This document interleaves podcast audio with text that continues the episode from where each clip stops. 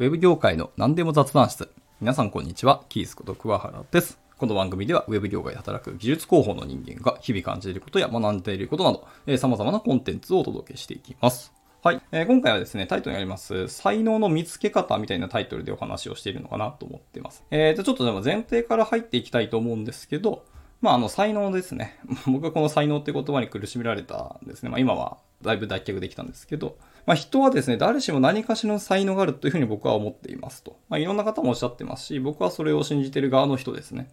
ただし、その才能っていうものにも、えっ、と、良し悪しがあると思います。まあ、才能っていう言葉自体、まあ、タレントですね。っていうのは大体良い文脈で使われることがあるかもしれないですけど、僕はその才能にも良し悪しとか、まあ、程度の差とかが結構あったりすると思っていて、ものによってはその全然役に立たない、人の役に立たなかったりするものもあると思いますし、全然お金になることができなかったり、マネタイズできないようなあの才能だったりするかもしれないですね。むしろその才能を発揮すると他の人になんか悪影響を与えてしまうようなものっていう可能性も全然あると思います。はい。まあでも何かしらその人にとっての、まあ、才能っていうのは全然あるっていうのは思ったりはしています。ただですね、物事にはもちろん表裏、表裏一体になるので、捉え方だったりとか文脈だったりとかっていうので、活かし方っていうのは全然あると思うんですよね。その才能が今、あなたの評価するだけだと、全然良くないように見えているかもしれないですけど、こういうケースにピタッとはまった時に、すごくあのバリューを出すみたいな可能性も全然あると思うので、卑下しないというか、自分だけで評価をするっていうのは、ちょっと早計かなと思ったりはしていますと。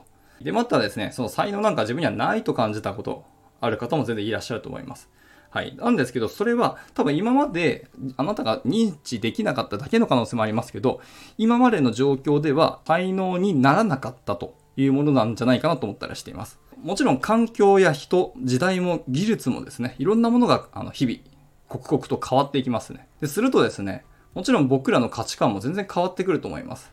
まあ僕、子供の頃だって普通に交換日記とか、あの物理的にノート書いて、あの友達に次の日渡してとかやってましたからね。そこからなんか、あの、結構ごついガラケーができ始めてて、まあその頃まだまだ、なんでしたっけ、ポケベルがで全盛の時代とかありましたからね。それが今スマートフォンでこんな風に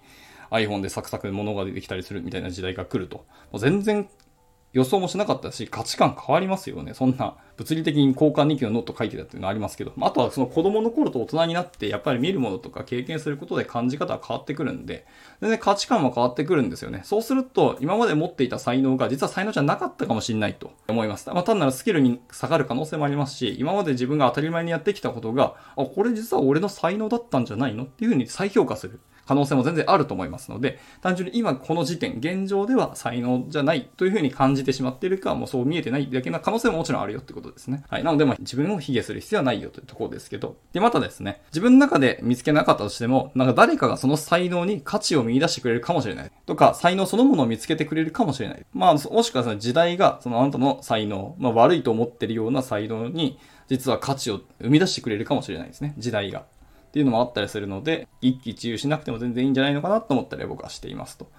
で、えっ、と、そんなことを思ってたらですね、今日たまたまですけど、YouTube 見てたら、その才能の見つけ方として、有名な岡田敏夫さんって方がいらっしゃいますね。この方がおっしゃっていた言葉に、あ、結構なるほどねっていうふうにこう、うならされたんですけど、その才能の見つけ方ですね。えー、小学校までになんか大体人って才能見つかるようなもんだらしいですね。遅くても中学校に見つかるらしいですけど。で、その小学校までに友達だったりとか、まあ、家族だったり、周りの人から、お前これすげえなとか、お前〇〇すげえじゃんみたいなこと言われたら、まあ、それは才能だと思っていいというものらしいですね。まあ、そういう人に、あの、見えるもの、目に見えるような才能っていうのが、あなたにはこういうものがありますよっていうことですね。これはもう才能と思っていいらしいです。それは大小なんかあったりするし、他の人と比較したら、あの、全然そんなもん、ビビたるもんじゃんって思うかもしれないですけど、比較しないんです、こういうものは。比較しちゃダメです。とにかく、誰かしらがあなたに対してこれはすごいなって思ったんならば、しかも目に見えてそれをすごいというふうに評価してもらえたんだそれはもう才能と思って全然いいと、僕も思いました。でちなみにですね、そういう経験がもちろんないっていうような方も、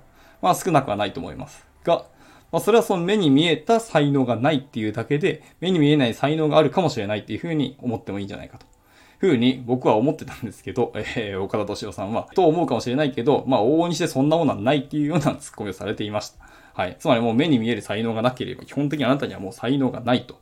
僕はでもこれはちょっと早いのかなと思ったりします。先ほど言った通り時代や背景も違うし、あの、自分自身の価値観も変わってきたりとか、身につけているものが変わってきたりするんで、その中で掘り起こされたり、発掘されるものも全然ゼロではないと思ったりしてますので、で、岡田さんもまあおっしゃってましたけど、人間でも誰しも何かしらの才能があるっていうふうにおっしゃっていたので、まあそのそれを才能にするか、あとは価値にするかっていうところはまた全然時代だったり、他の人によって変わってきたりするので、全然卑下するとか悲しむ必要はないっていうところは、やっぱ再三ちょっと言っていきたいなと思いましたけど。で、またですね、そう、運よくですね、もしかしたら周りに、あの、あなたの才能を見出してくれる才能を持っている人がいるかもしれないんですね。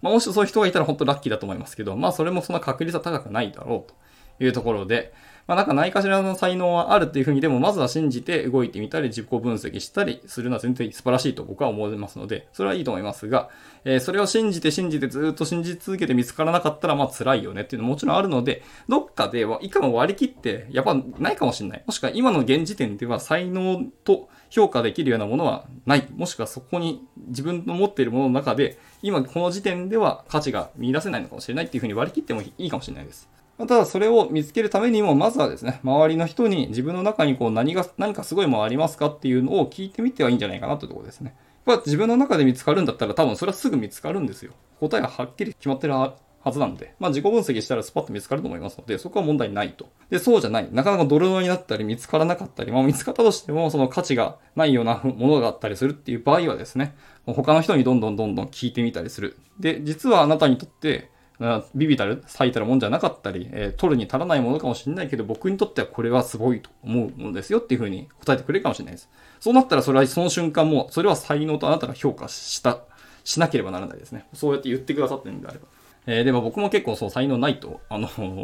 思ってる派なんですよ。才能を皆さん持ってるって言いながら僕は僕自身のことを信じてないので、僕に才能ないと思ってたんですけど、まあ私自身もなんか言われたことがいくつかあって、まあでも自分では未だに苦手だと思ってるんですよ。し、いや、これ才能かっていうふうに、ちょっとやっぱ半信半疑ですけど、でもやっぱり言われたので、その言葉はやっぱり、この他者がわざわざ僕に対して言ってくださったことなので、それを信じて、これを才能にしようと思ってるんですけど、一つはこう何かを続ける才能が僕はあるらしいです。全然苦手なんですけどね。あとはその新しいことにとりあえずこう飛び込む、やってみる才能があると。まあもちろん全部何から何までできるってわけじゃないですけど、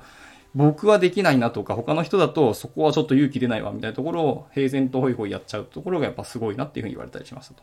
あとは、あの、これ才能じゃないかもしれないですけど、僕はちょっと目力が強いらしいです。特にメガネ取った後の目力本当にすごい強くて、まあ、才能かどうかは別として、でもこれも活かせる場はあるんじゃないのっていうところで、まあ、今回は挙げてみましたけど、まあ、例えばこんな感じですね。などなど、まあ、いろんなものをでも他の人から意見もらった時に自分の中ではそう思ってないんだけどなっていうものが実は評価になったりするっていうので、周りの人にやっぱりまず答えを求めているので全然いいと思ったりします。まあ、とにかくですね、人の成功とか幸せっていうのは大体こう自分の努力かける僕は人脈だと思っています。往々にして成功のきっかけは他の人が持ってきてくれて、最後もう一回自分の努力と掛け合わせて、それを形にしていくというのが、え成功の秘訣だと僕は思っているので、周りにいろんなタイプの友人だったり知人とか、そういう人とのパイプを作っていくのが良いと思ってますので、まあ、コミュニティ活動頑張ると本当にいいのかなと思ったりしますね。はい、というところで、えー、まあタイトル的には全然結論と違う話をしていましたけど、まあこれはご愛嬌といただければと思います。あの、台本書いていって気づいたらどんどんどんどん違う方向に走ってしまったので申し訳ないと思いますけど、まあ才能の見つけ方ってタイトルからこんな結論になりましたというので、まあ参考になればと思います。では今回こんなところで終わっていきたいと思います。えー、いつも聞いてくださり本当にありがとうございます。ではまた次回の収録でお会いしましょう。バイバイ。